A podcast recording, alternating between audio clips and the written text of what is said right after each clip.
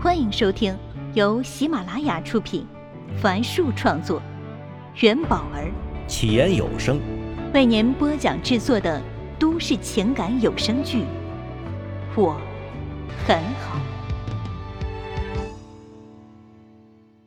请听第九十集。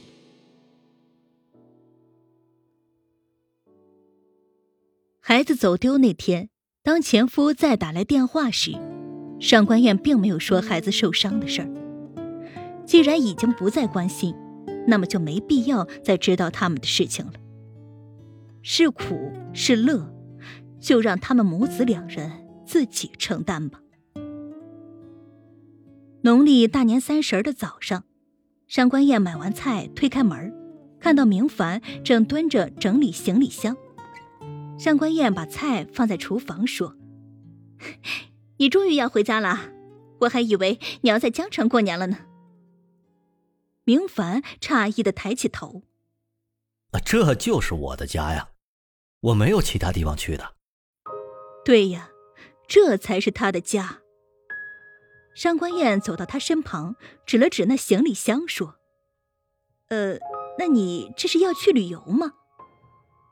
明凡摇摇头道：“啊，我只是拿个东西。”说完，他晃了晃手中的小包，又把箱子盖儿给合上了。那好，晚上就一起吃年夜饭吧。上官燕看了看袋子里的菜，还好他多买了一点儿。这回轮到明凡发问了：“你不和家人一起吃饭吗？”哎。这也是我的家。上官燕揶揄道，然后意识到这句话可能会产生歧义，忙纠正道：“呃，暂时的。”哈，那我需要做点什么呢？上官燕知道明凡是答应了一起吃饭，便淡淡的说道：“啊，我也暂时还没想到。”说完，他觉得自己有些无趣。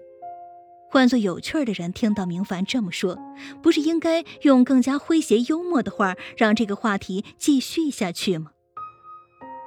明凡看着他发呆，用手在他面前晃了晃，说：“哎，上官燕，你还好吗？”上官燕忙挤出一个笑容：“哎我很好，呃，就是今天的菜有些贵，随便一只螃蟹就要一百多呢。”哈哈，那就好。明凡露出他白白的牙齿。恍惚间，上官燕好像看到了大学时期的明凡。在年龄上啊，男人就是比女人要占点便宜。三十五岁的男人，只要身材不走形、不脱发、没有啤酒肚，打扮一番也总能让人发现他的成熟之美。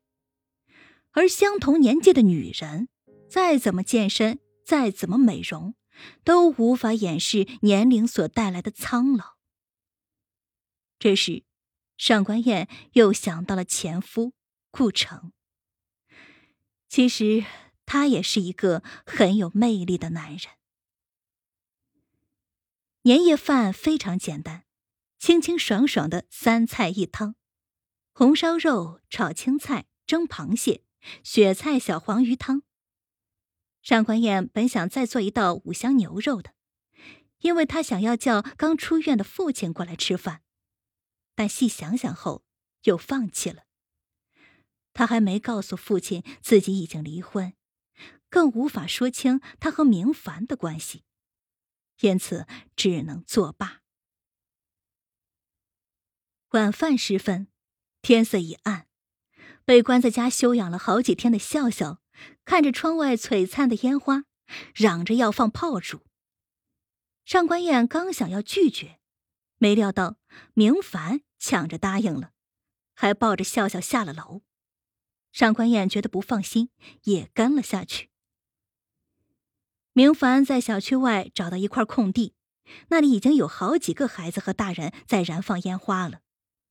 他放下笑笑后，一个人跑去买烟花。约莫十分钟不到，他就提着一大袋的烟花回来了。笑笑看到明凡像个魔术师似的，从袋子里拿出大大小小十来支烟花，全然不顾他自己脚上的伤口，开心的跳了起来。笑笑在明凡的指导下，有模有样的点燃小烟花，然后尽情的挥舞着，在黑暗中编织出蝴蝶、大树等一个个美丽的造型。上官燕站在旁边，看着明凡和笑笑一起燃放鲜花的可爱模样，也不禁笑了起来。当他看到不远处一幢幢灯火通明的大楼时，他的思绪又回到原本和顾城的那个家。他开始想象，想象这些楼里的一盏盏灯。想象着灯下的一碗碗冒着热气的饭菜，和一张张欢笑的脸。去年的除夕夜，他还在那个家，和顾城、笑笑一起吃了团圆饭。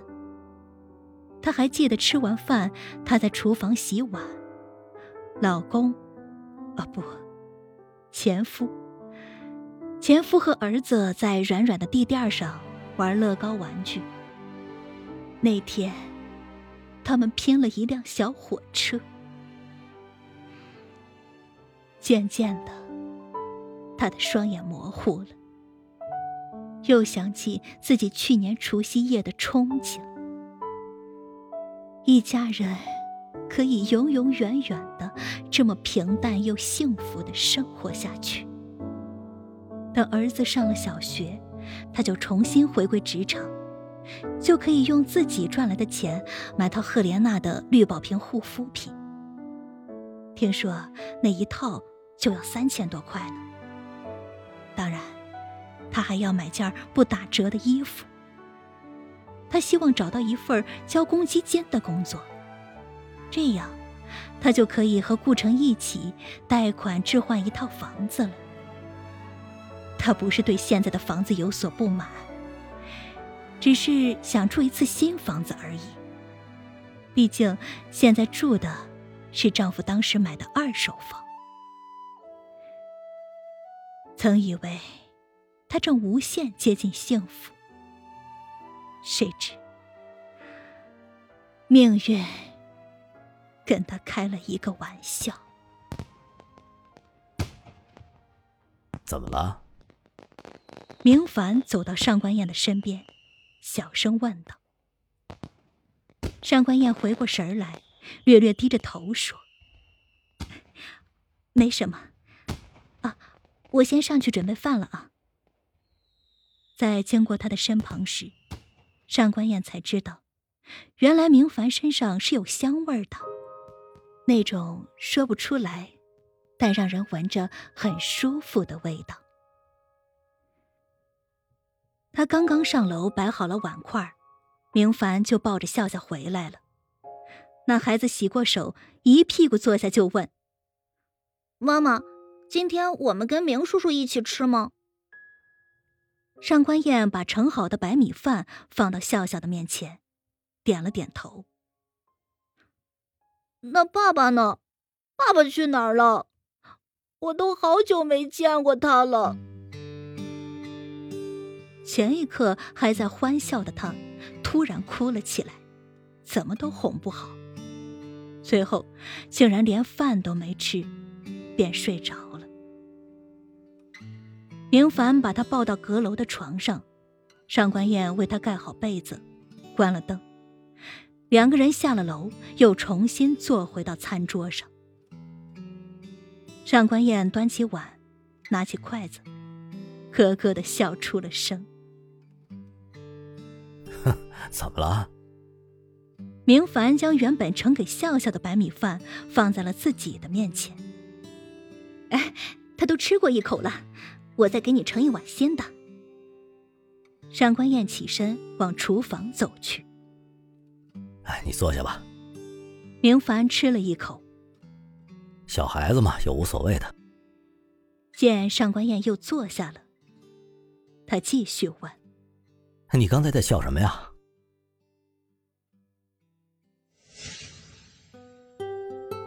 本集已为您播讲完毕，感谢收听。喜欢请订阅，分享给更多的朋友。下集再见。